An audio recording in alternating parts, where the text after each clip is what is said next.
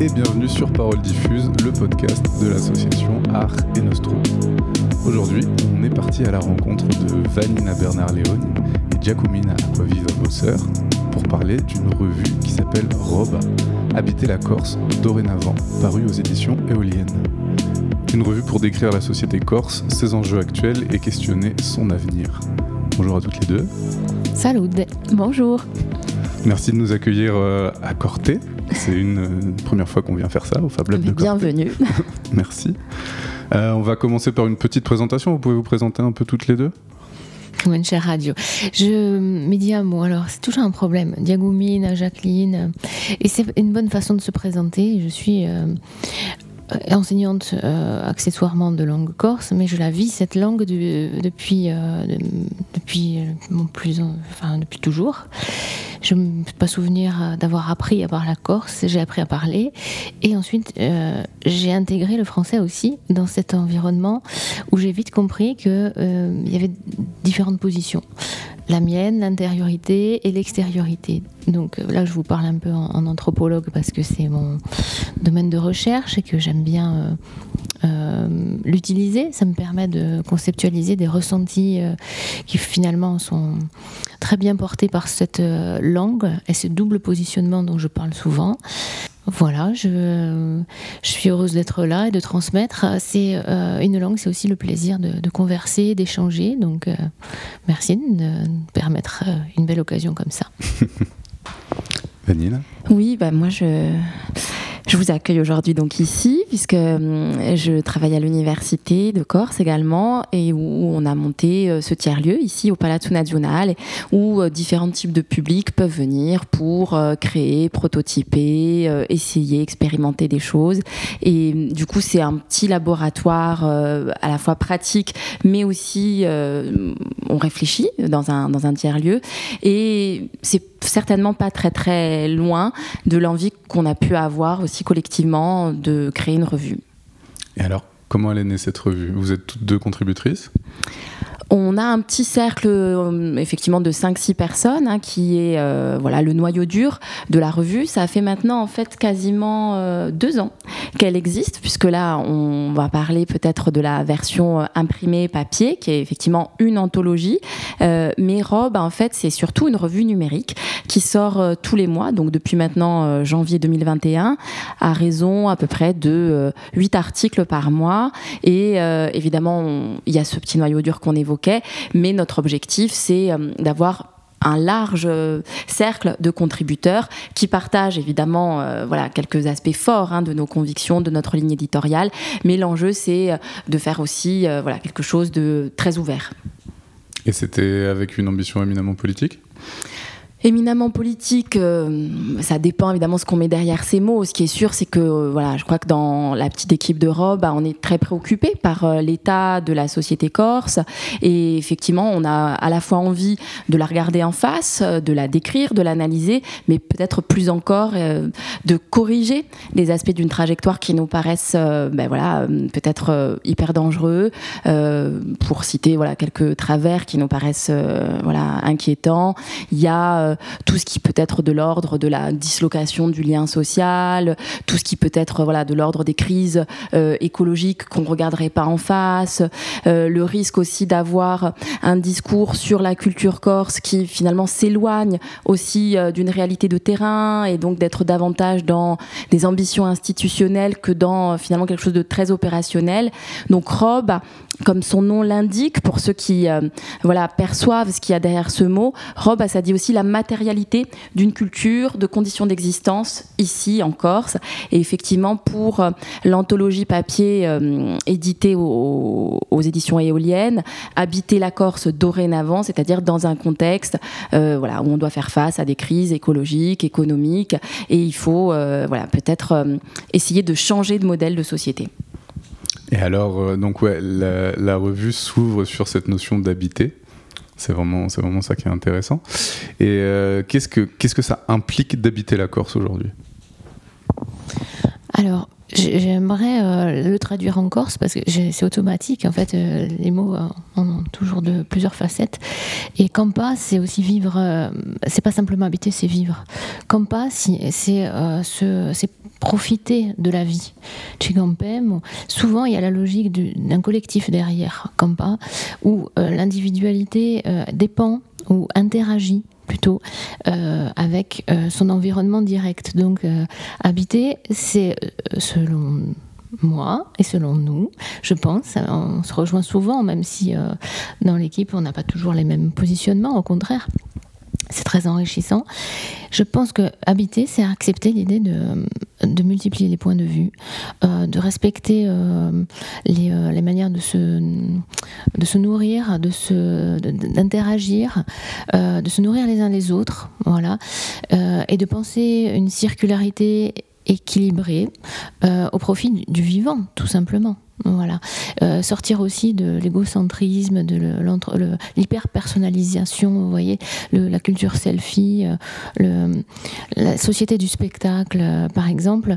Je trouve que sur une petite société corse où tout le monde se connaît, où tout le monde se regarde, c'est un travers qu'il faut absolument qu'on s'en détache. le collectif est vraiment malmené. Je pense que il ne faut pas tomber non plus dans une dimension pyramidale où un chef va décider pour, le, pour ce fameux collectif et, cette, idée de commun nous interroge particulièrement et euh, je pense que elle peut, elle doit être construite. Elle ne peut pas se définir autour d'un d'un groupuscule d'individus. C'est vraiment une démarche d'un collectif qu'il va falloir qu'on mette en, route. Et je pense que Rome, même si c'est du numérique, c'est déjà une agora, c'est déjà l'occasion de, se rencontrer sur des idées et donc d'échanger nos points de vue. Et euh, c'est le début d'une démarche, j'espère, qui fera euh, d'autres, euh, qui, aura bien d'autres suites, d'autres formes. c'est l'appel est lancé, c'est un Tiami dit qu'on attend, voilà. tu parles de cette notion de, commun que j'aime beaucoup. Je vais reprendre une phrase qui est dans, le, qui est dans la revue parce qu'elle euh, pose assez bien cette question. Du coup, c'est à l'heure du travail en distanciel, des tablettes, de l'e-commerce, du click and collect, des drives, le commun a-t-il encore un avenir devant lui? Question lancée.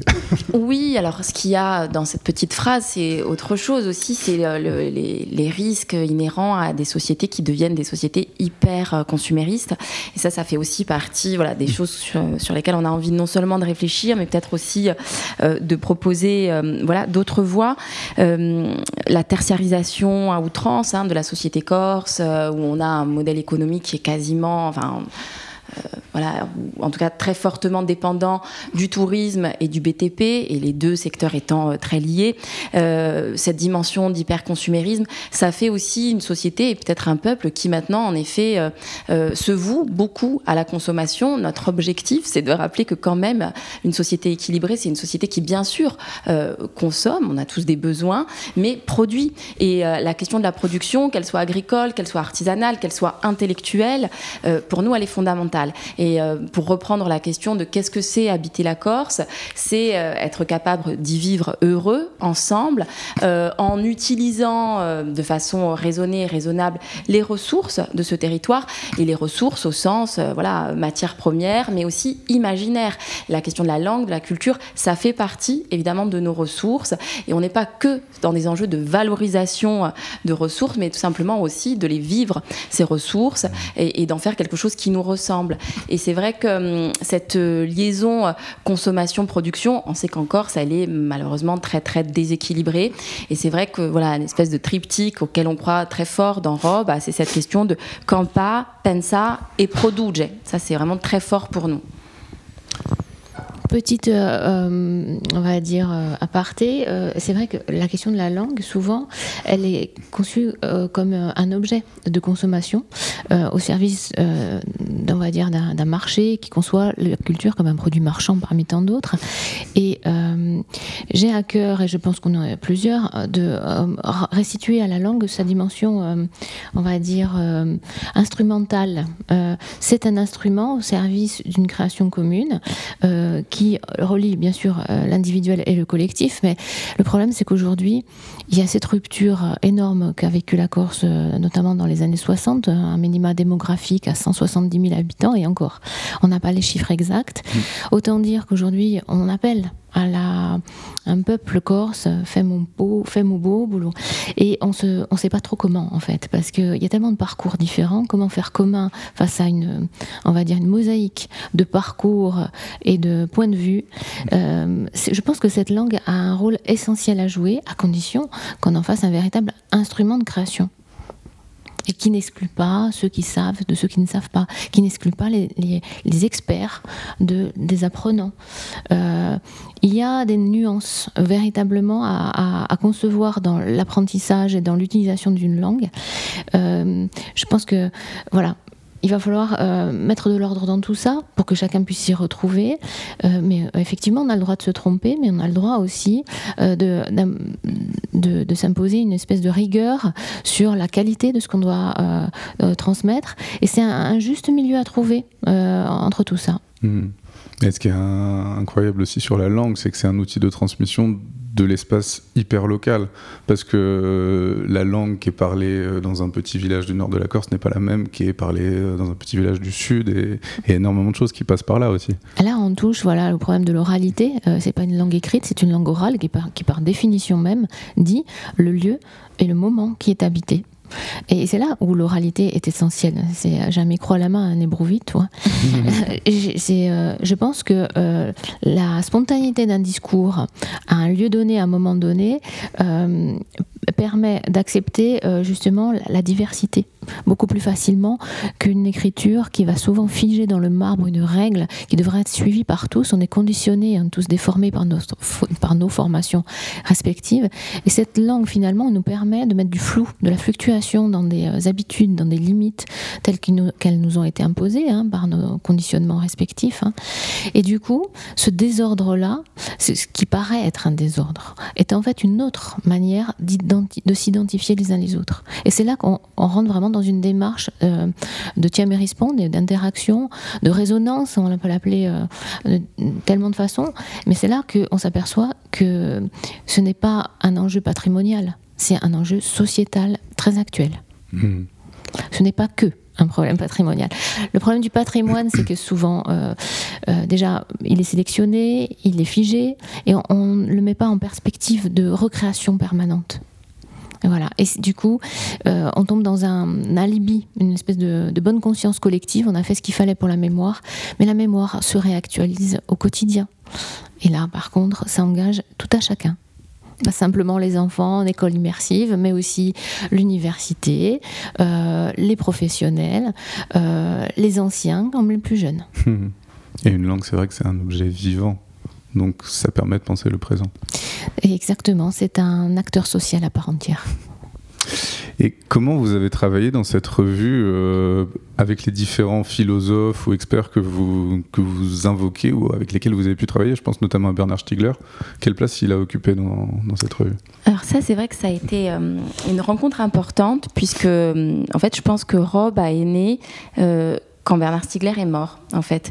On avait commencé à travailler avec lui sur un projet euh, qu'il menait à une échelle euh, internationale qui s'appelle l'Archipel des Vivants. Et euh, c'était un amoureux de la Corse depuis longtemps. Il y venait très régulièrement depuis une vingtaine d'années.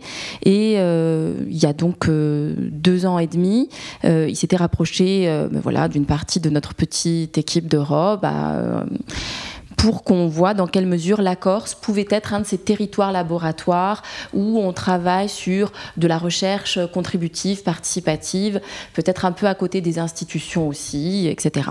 Et donc on, avait commencé à, échanger, à réfléchir ensemble à une situation euh, globale, hein, évidemment, de, nos sociétés euh, euh, occidentales, un peu voilà, menacées, comme on l'a évoqué, par du consumérisme, par du solutionnisme technologique, enfin toutes ce, genre de réflexion. On a eu l'occasion de déjeuner avec lui, je crois, 15 jours avant sa disparition. Et donc, quand, quand on a appris la, nouvelle de, de, sa mort, alors à la fois, bien sûr, c'était un choc, et en même temps, on se retrouvait avec un désir de faire quelque chose. Et hum, évidemment, quand on avait répondu à sa, sa sollicitation, c'était pas uniquement répondre à Bernard Stiegler pour intégrer une sorte de réseau euh, qui réfléchit à la société occidentale en général. Pour nous, c'était aussi l'occasion de faire quelque chose en Corse, de réfléchir ici, maintenant, etc. Et donc, en fait, c'est hum, assez peu de temps après sa disparition qu'on s'est dit, mais voilà, quelle forme peut prendre cette envie d'engagement? On ne va pas non plus uniquement euh, travailler à une échelle euh, ben voilà, internationale avec euh, des gens qu'on connaît un peu par visio, mais avec lesquels finalement voilà, on a peu d'expériences communes. Mmh. Et l'idée de la revue est née comme ça. Donc Bernard Stiegler a disparu en août et, et, et, Rob a né le, en janvier suivant. Donc il y a eu à peu près six mois de gestation. Où on s'est dit mais qu'est-ce qu'on fait? Quelle forme ça peut prendre? On a réfléchi effectivement à quelques rubriques qui pouvaient être euh, voilà, euh, euh, un peu structurantes. Et puis finalement, indépendamment même de cette structuration, ce qui nous a réunis, c'est voilà, une sorte de ligne éditoriale hein, sur la question de la matérialité de notre culture. Et puis surtout voilà une envie de, s'engager peut-être en dehors des logiques partisanes avec une dimension très ouverte avec surtout cette envie de penser et de mettre le plus souvent à l'épreuve cette pensée sur le terrain. Voilà. Je crois que mmh. c'est un peu ça hein, qu'on essaye de faire. Et après, évidemment, euh, qu'ils sont importants, ces philosophes, qu'il s'agisse de Stigler, d'Augustin Berg ou encore de Bruno Latour, qui nous ont beaucoup nourris. Mais en fait, pour nous, euh, il n'y a pas non plus une hiérarchie euh, voilà, entre les experts et les gens de terrain. En fait, on a aussi cette conviction que euh, les savoirs euh, vernaculaires, populaires, etc., ont beaucoup à nous apprendre et qu'évidemment, il y a euh, du savoir scientifique, mais, que du coup, c'est l'articulation entre les deux, la circulation là aussi entre les deux. Et c'est aussi ce qu'on essaye de montrer dans cette revue. On peut avoir des témoignages ben voilà, de, de, gens qui sont peut-être pas gratifiés d'une expertise académique ou scientifique, mais dans lesquels nous, en tout cas, on voit un trésor en fait. Quoi. Hmm. Et ça, c'est hyper fort pour pour nous, je crois aussi. Somibo su permette la dia in corso perché giusto appunto la vicinanza di certe persone che parlano quasi lingua un po' in francese eh? ma eh, sul rapporto tra quelli eh, filosofi tra conosciuti che hanno lavorato una lui da sana e quelli che lavorano a lui da sana o logo eh, di su, Diame rispondi che dà un'apertura tremenda a un discorso eh, di vondo. Eh, a e o insieme e grazie all'intervenzione di eh, i nostri contributori e, e anche quelli a bene eh, che rivista Ovora dei garudi eh, pessiloghi, pessibaesi eh, ci troviamo di betua una dimartia collettiva che pia tante forme tanti punti di vista e, e di uvato di barlacoso ci permette di passare per un particolare per giungere a qualcosa di universale e un casca l'intrappola di bula, bula generalizzare la stessa verità per tutti. Ok. et enfin, je trouve que c'est vrai qu'un peu dans tout ça, il y a c'est cette phrase qui est, dite dans l'article sur Stigler, justement, c'est l'idée de travailler aux dimensions du vivant. En fait. Voilà, c'est ce rapport intériorité-extériorité me permet en fait d'arriver à, définir l'enjeu qui nous, je pense, hein, le vrai défi qui s'offre à nous, c'est d'arriver à, concilier euh, diversité et unité. Euh, c'est le problème, c'est le projet du commun, finalement comment on arrive à être ensemble sans euh, on va dire, renier cette liberté euh, d'interpréter le lieu, l'espace, le moment, euh, tel qu'on le ressent. La dimension affective, elle a été mise de côté par la science rationnelle, euh, une, une, espèce d'objectif. Il fallait être objectif, il fallait objectif. Et du coup, même la nature a été un objet qu'il a fallu décortiquer, sur lequel on pouvait intervenir librement, etc. Et le on, C'est un homme qui, qui, ne sait plus euh, finalement euh, se positionner vis-à-vis euh, du vivant. Ce curseur, est-ce qu'il voilà, il est à l'intérieur du vent? Ok, mais comment il intervient ou pas? Qu'est-ce qu'il prend, doit prendre en considération? Et c'est là que les expériences de chacun et les, on peut faire des erreurs, hein. on peut les corriger ensemble.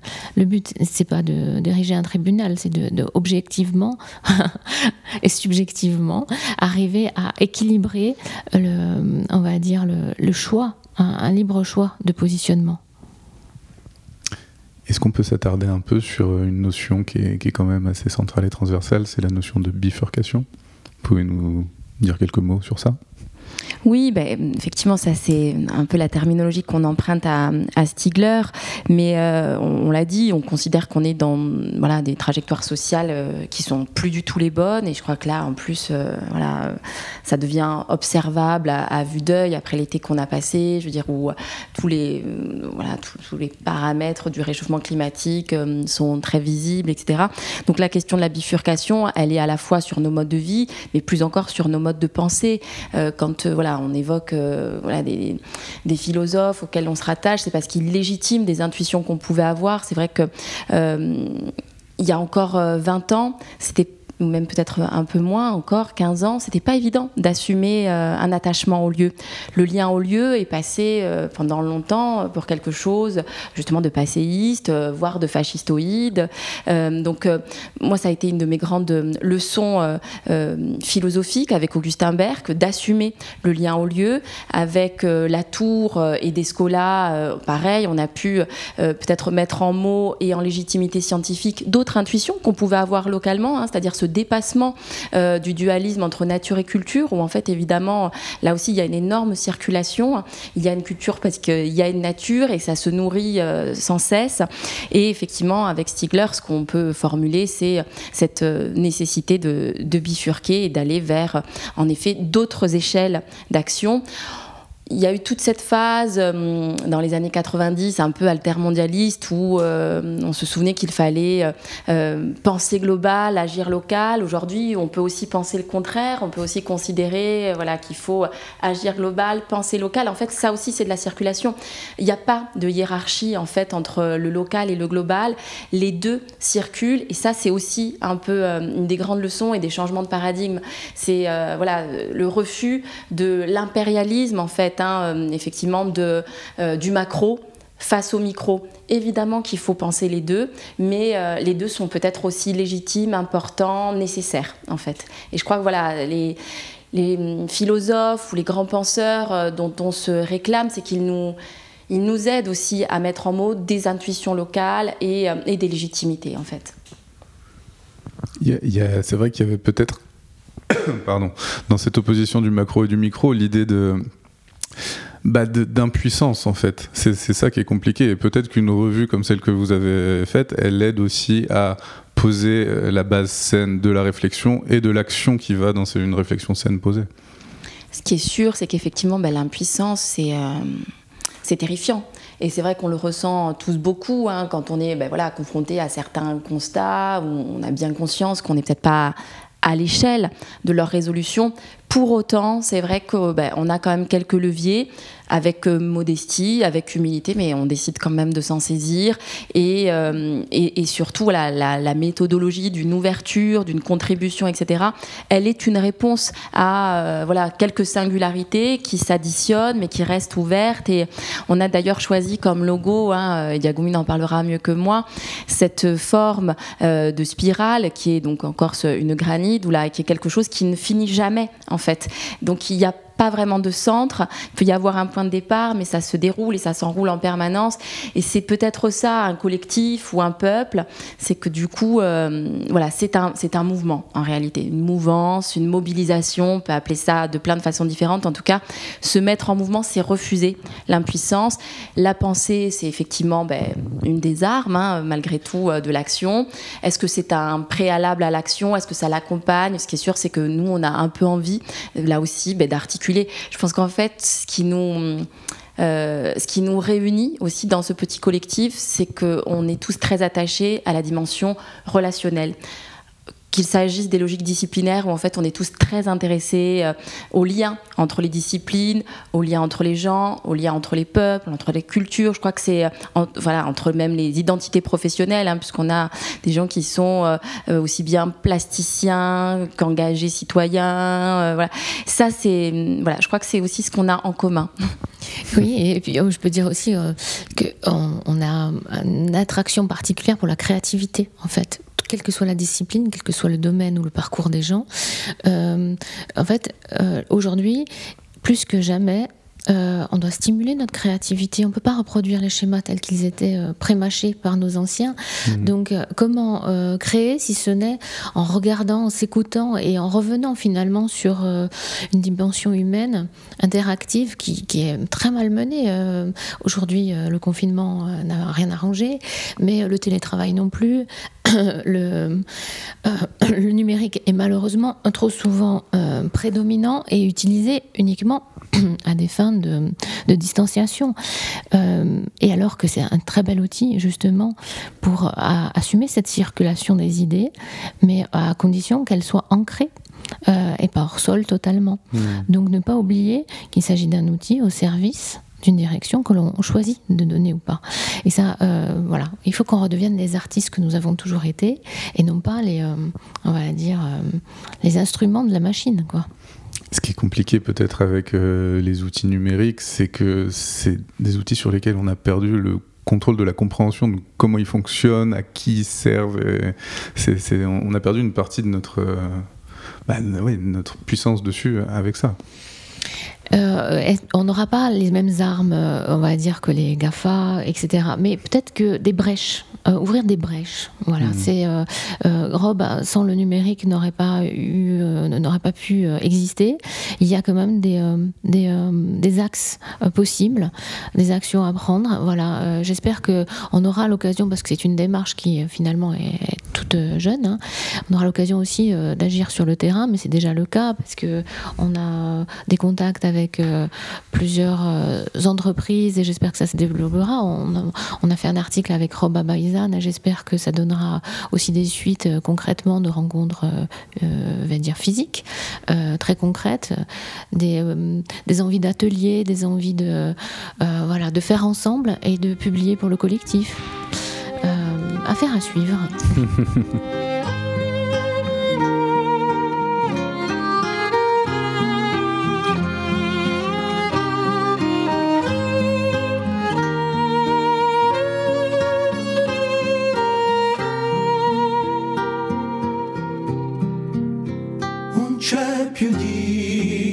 Serviò maestri l'idea nostra per sempre la sua sadi un giorno l'altro per la forza i suoi nemici saranno calpigliati così sa aspettava guerra senza morte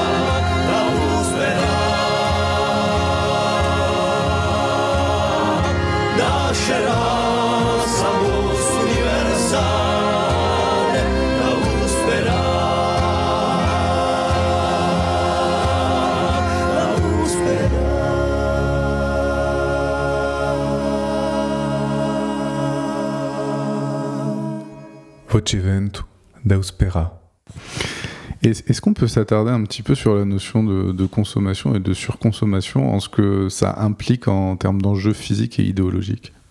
Euh, Moi, je, je cherche la question de pourquoi. Mais pourquoi on est tombé là-dedans? Voilà, c'est toujours.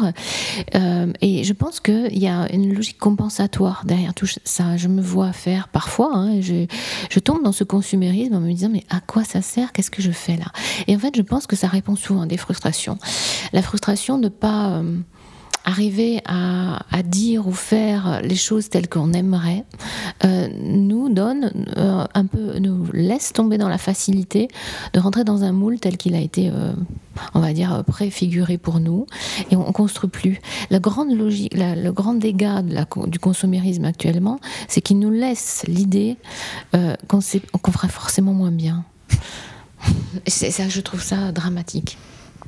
Oui, je pense que ce qui, ce qui est un de nos points de dissensus parfois dans l'équipe, c'est euh, la question du juste prix euh, des productions locales, par exemple.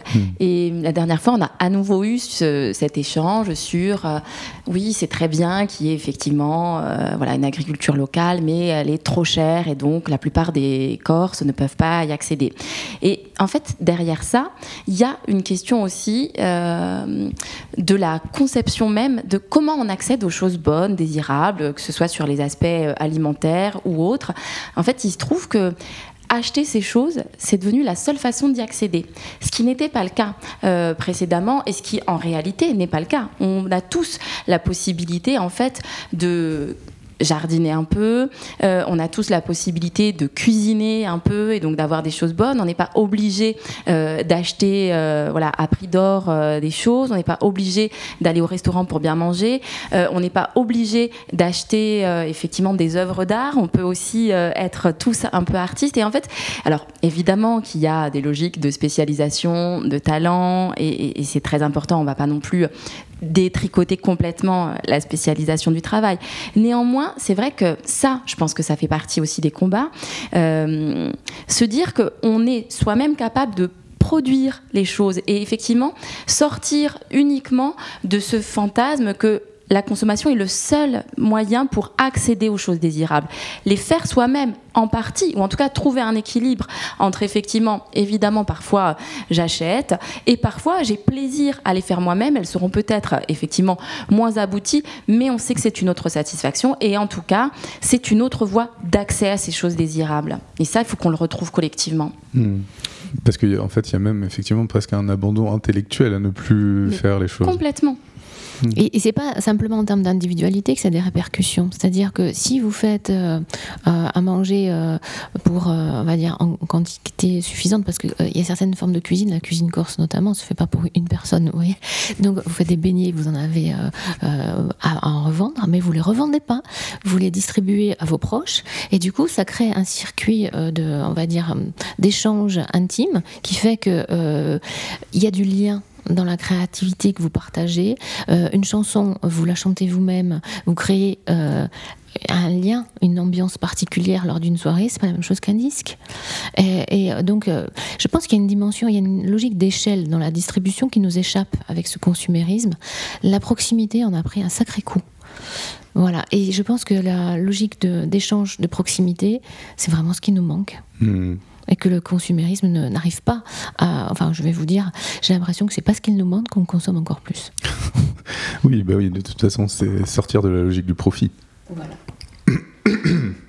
C'est ce qui compte. Donc finalement, quand même, ce que propose Robas, c'est une sortie du modèle capitaliste hein, d'un point de vue économique. On peut dire les grands mots. Ah oui, ça, complètement. Là, il n'y a, pas- il y a pas de doute euh, sur ça, en effet. À la différence qu'on n'est pas une- on n'a pas un modèle prêt à consommer. Voilà, on, vous- on- on va dire, on pense euh, à construire ensemble. Je ne vois pas comment proposer une alternative sans euh, réflexion commune. Il y aura, euh, ça a toujours été le cas, hein, c'est, on va dire un, un modèle euh, économique et viable aussi parce qu'il est accepté par un, par un commun, par une société.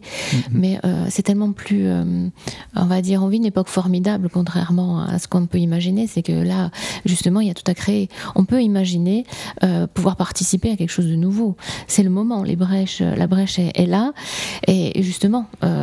On a besoin de, de propositions, euh, d'échanges, alors euh, de zones de friction forcément, parce que euh, les poètes vont avoir à convertir entre guillemets les, les matérialistes et inversement. Et pourtant, il n'y a que comme ça qu'on va s'en sortir. C'est joliment dit. Selon vous, aujourd'hui, la Corse, à quoi, à quoi elle est dépendante?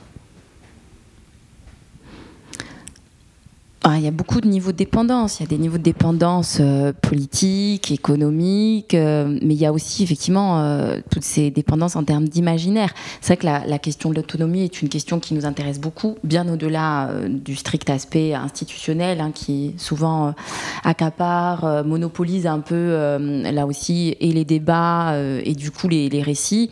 C'est un peu ce qu'on évoquait tout à l'heure, c'est-à-dire la question de l'autonomie, c'est croire en une capacité à faire les choses soi-même, et là aussi à toutes les échelles, aux échelles individuelles et aux échelles collectives. Donc c'est sûr qu'on est aussi euh, dépendant de certaines représentations qu'on a de nous-mêmes ou que d'autres ont eu de nous-mêmes, et, euh, et en fait on n'est pas encore euh, tout à fait émancipé euh, de tous ces voiles, euh, et, et je pense qu'il y a un manque de confiance et un manque aussi peut-être de prise en, en charge de cette ambition, parce que c'est quand même une ambition l'autonomie, et au sens, on l'a dit, pas exclusivement institutionnel. Donc cette capacité à produire, là, je pense qu'il y, y a vraiment des, des enjeux, et, et c'est comme ça qu'on arrivera à aller un peu plus loin sur le chemin d'une émancipation. ねえ。Sur la, dépendance, euh, alors c'est un vaste dé- débat. hein. Il y aurait vraiment euh, un, beau sujet, une belle euh, rubrique à ouvrir. Encore, on l'a fait, mais euh, c'est l'occasion d'appeler aux contributions. Si quelqu'un nous entend et a des choses à dire, n'hésitez pas à envoyer quelque chose pour Rob.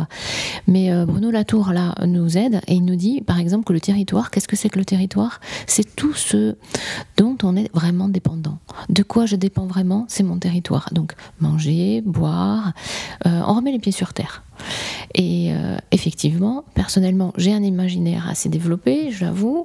Je suis dans un idéal euh, de la Corse, peut-être un petit peu passéiste. J'ai été élevée euh, par des anciens au village. Donc mon idée du village n'a rien à voir avec ce que je vois. Bon, il y a un petit décalage. C'est un petit peu déstabilisant, mais en même temps, ça reste inspirant. Donc, euh, je dépends en même temps d'une qualité d'eau, d'une tranquillité quand je vais me baigner. euh, euh, je dépends de, de paysages, pas simplement parce qu'ils sont beaux, mais parce qu'ils me nourrissent tant physiquement que spirituellement. Euh, je pense qu'il y a une dimension aussi, euh, euh, on va dire, cosmogonique dans le rapport au territoire qui est complètement passé à l'as de la modernité et du consumérisme, qu'il va falloir réinvestir. C'est une vraie valeur collective, individuelle. Je veux dire, il n'y a pas de frontières là. Tu, ouais, tu parles un peu de la notion de paysage. J'aime bien justement que c'est abordé dans la revue, mais quel paysage on veut, en fait? Parce qu'il y a une vraie réflexion autour de comment on l'aménage euh, et qu'est-ce qu'on veut, qu'est-ce qu'on veut voir, dans quel paysage on veut vivre. Effectivement, de toute façon, la question euh, des choix et de la façon qu'on essaiera euh, d'avoir pour les assumer collectivement, c'est le grand sujet. Est-ce qu'en fait, on s'autorise encore à avoir des ambitions, à, effectivement dévier quand les trajectoires nous paraissent euh, très mauvaises? C'est tout ça, en fait, qu'on essaye de mettre au travail avec, euh, ben voilà, on l'a dit, un peu de modestie, mais déjà en assumant euh, des frustrations et euh, l'envie d'y répondre, déjà en produisant un peu ensemble une pensée et peut-être une mise en œuvre. Voilà, produire de la relation, c'est pas mal aussi. Bon, construire une relation ensemble, parce que j'avoue avoir changé d'avis sur plein de domaines grâce à mes, euh, à mes échanges, ou à, voilà, et à, à ces échanges, je sais pas à qui ils sont en fait. c'est ça qui est intéressant. On a complètement à revoir notre notion de la propriété. Ça, j'en suis persuadée. Dans les dépendances, voilà, est-ce que je suis accro à la propriété, à être propriétaire? C'est une vraie question. C'est ce qui brise aussi le commun. Bah, C'est-à-dire qu'il y a plusieurs notions de propriété. Dans ta main, encore, c'est une partie de moi. Donc, est-ce que la limite entre moi et le vivant est tellement claire? Vous voyez, ça pose la question du matériel et du vivant. Euh, Qu'est-ce que la possession? C'est en fait un, aussi un, point, un positionnement. On ne possède pas les choses tous de la même façon. Euh, et ça demande à une logique de circularité, de complémentarité, euh, et pas simplement euh, une représentation 2D sur un papier, une, voilà, une tradition propriétaire, patriarcale, avec un patronyme qui cède aux patrons et, aux hommes à une certaine époque plus qu'aux femmes, etc. Donc il y a tout ça à remettre en question. Mm, mm. Et Est-ce que selon vous, il y a des espaces à sanctuariser en Corse? Qu'il faut sanctuariser Espaces naturels ou... Alors c'est pas forcément, je crois, hein, en tout cas, euh, notre façon d'envisager euh, la nature. Je pense qu'on l'a dit, euh, la circulation entre nature et culture, elle est fondatrice en fait.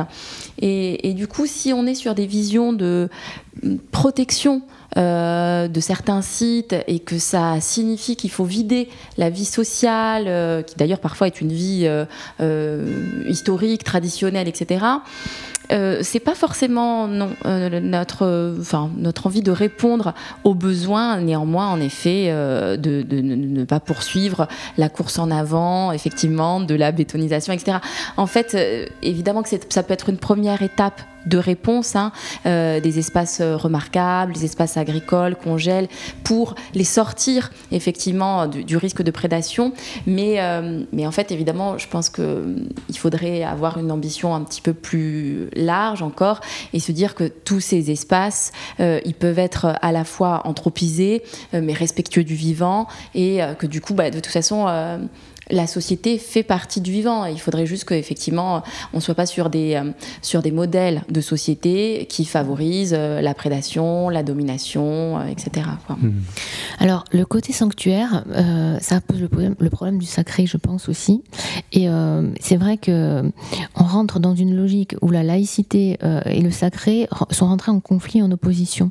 Mais en fait, la laïcité, si je et puis je l'ai lu et relu, c'est bien cette liberté de pouvoir euh, chacun à notre façon vivre notre rapport au sacré.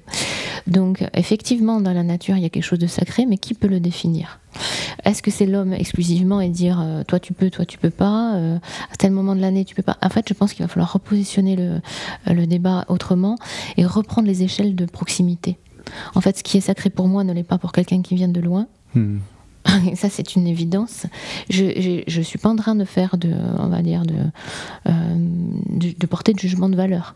Mais la notion de proximité, euh, elle est mal menée par rapport à ce consumérisme touristique qui fait que on peut aller et faire comme si on faisait un, mo- un monument ou euh, un- une montagne, etc. On fait. Mais quelle prétention peut avoir l'humain quand il fait le tour du monde Euh, Mais c'est à un moment donné, voilà, reprendre la logique de nos pieds, euh, si je en effet pour marcher à la base, et cette logique de distance mesurée par nos pattes, c'est aussi la notion d'échelle, de proximité qu'il va falloir revaloriser.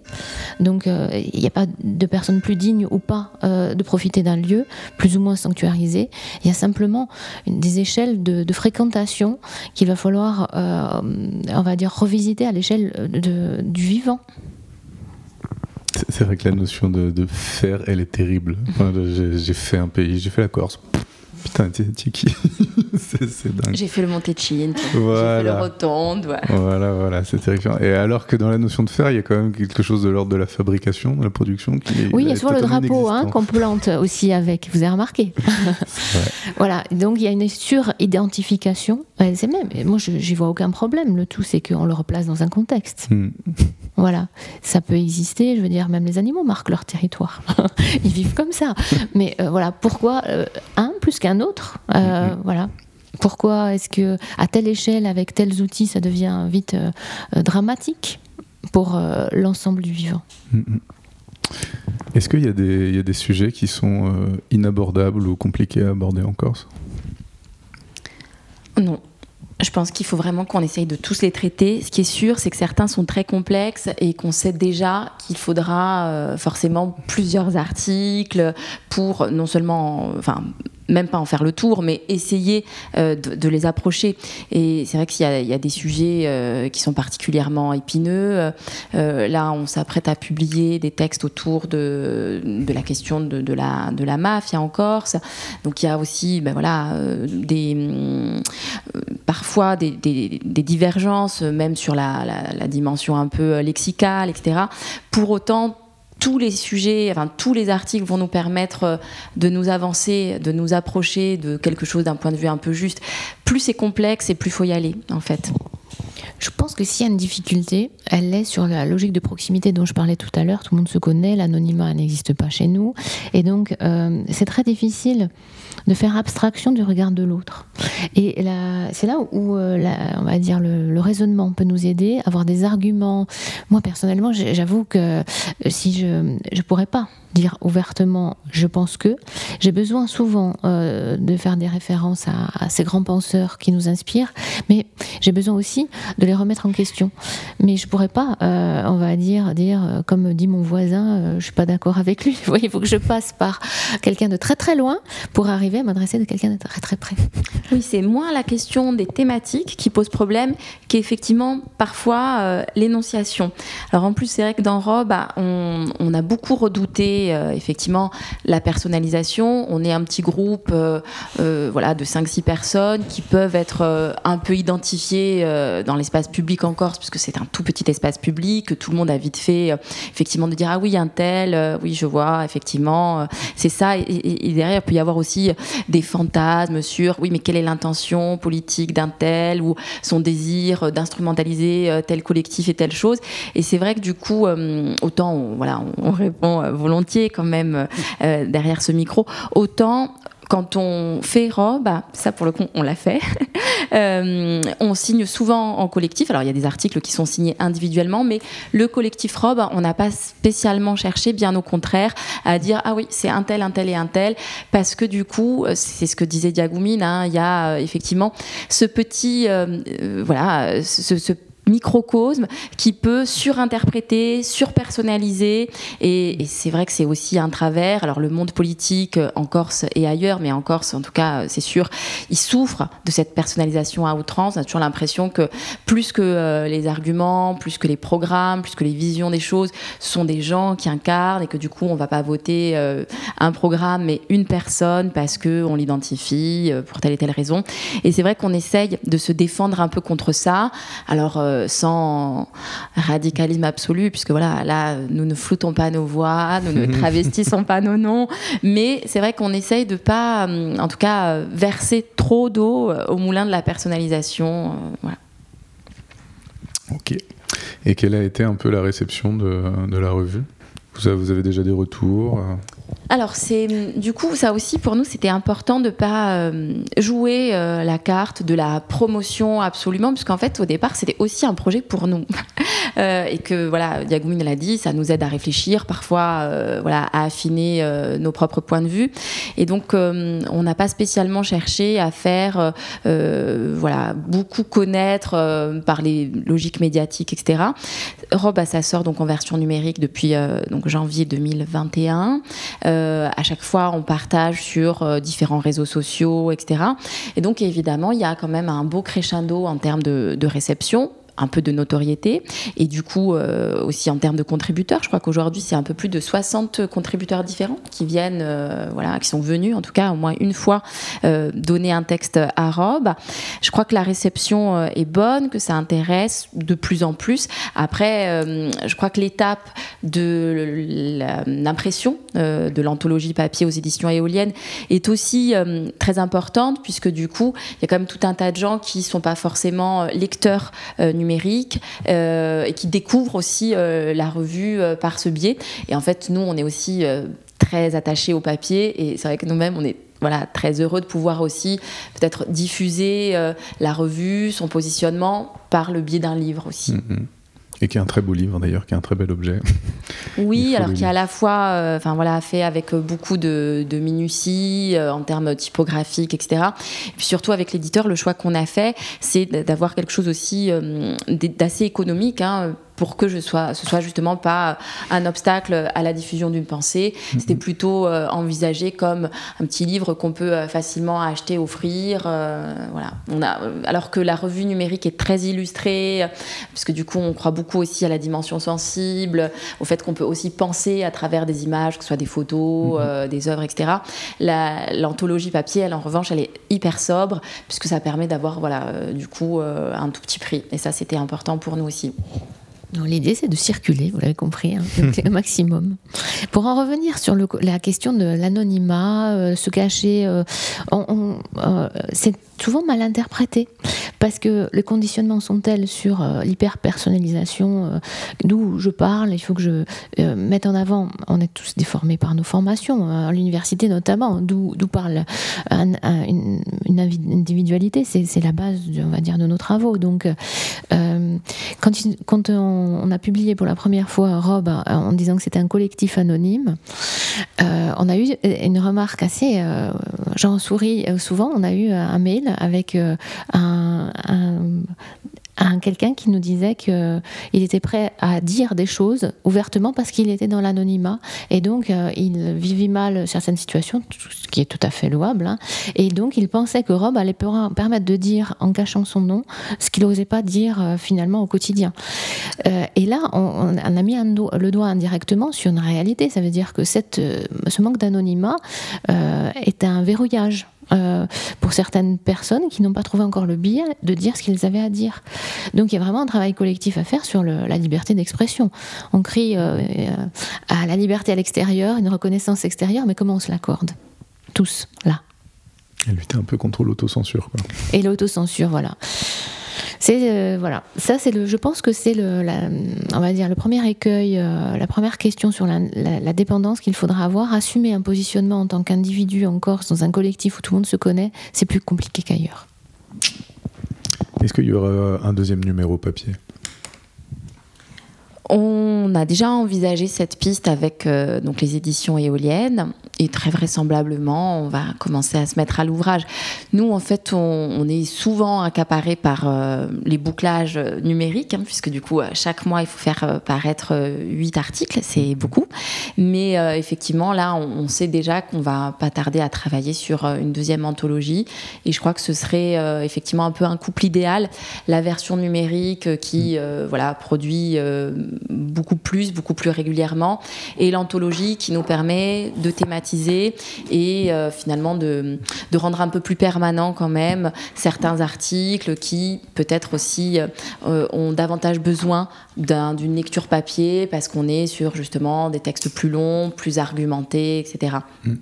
Oui, c'est vrai qu'il y a des textes qui sont plus compliqués à lire sur le net, ne serait-ce Oui. que physiquement. Quoi. Oui, exactement. En termes d'ergonomie de lecture, euh, Mhm. alors quand on sait en plus que sur le net, ça peut vouloir dire sur un téléphone. Euh, alors on essaye de- de- d'avoir des articles qui dépassent pas les euh, 20 000 signes, Mhm. mais ça a pu arriver et, et dans ces cas-là, bon, on se l'interdit pas. Mais c'est vrai que dans ces cas-là, on a hâte que la partie papier euh, prenne le relais. Ok, ok. Euh, Il y a d'autres choses que vous voulez aborder dont on n'a pas parlé? Euh, la position des femmes m'interroge. Quand je parlais Ouais. tout à l'heure du, euh, du fait de prendre une parole difficilement quand euh, il y a une proximité, euh, on va dire, où les gens se connaissent et euh, euh, finalement vous plaque une, euh, un a priori avant même que vous ayez ouvert la bouche, c'est encore plus vrai pour les femmes, je trouve, parce que euh, elles, on a quand même hérité, euh, euh, on va dire, d'une prise de position publique qui était quand même beaucoup plus masculine. Et pour être une femme et prendre une parole en Corse aujourd'hui, c'est un peu plus complexe.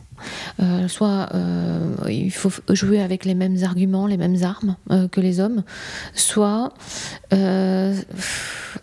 je, cherche, d'ailleurs, si euh, quelqu'un a quelque chose à dire en termes de contribution sur le féminisme, pensez à, travers la Corse, euh, euh, ce serait, ce serait euh, porteur pour euh, pas mal de gens, parce que moi, je me pose des questions aussi, et j'essaye de trouver, grâce à ma langue, des réponses qui soient pas celles qu'on reçoive euh, à l'échelle internationale.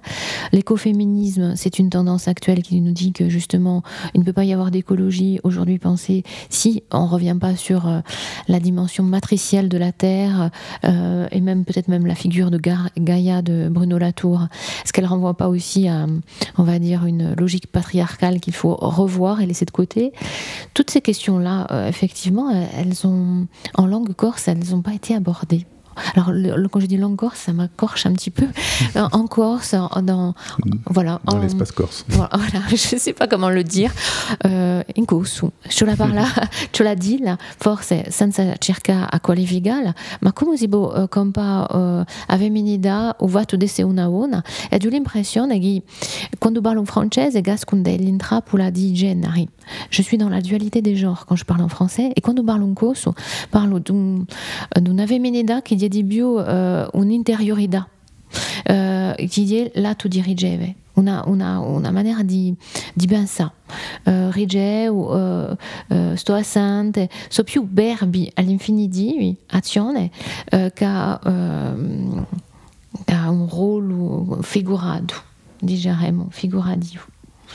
Voilà, on est plus sur une logique d'intériorité. D'ailleurs, euh, euh, le côté sorcière, euh, proche de la nature, ça c'est encore un stéréotype que je vois souvent passer, notamment en Corse.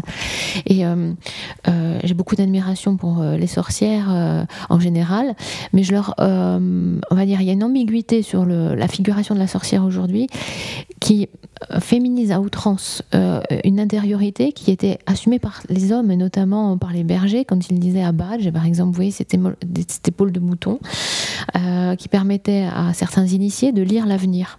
Eh ben, ce ne sont pas des femmes, ce ne sont pas des sorcières ni des sorciers, ce sont des, des gens qui se mettent en situation de recevoir euh, une, inspiration vis-à-vis de, de la vie qu'ils viennent de tuer au service du vivant, parce que tuer un animal, c'est pas tuer, c'est se nourrir grâce à lui et lui rendre grâce.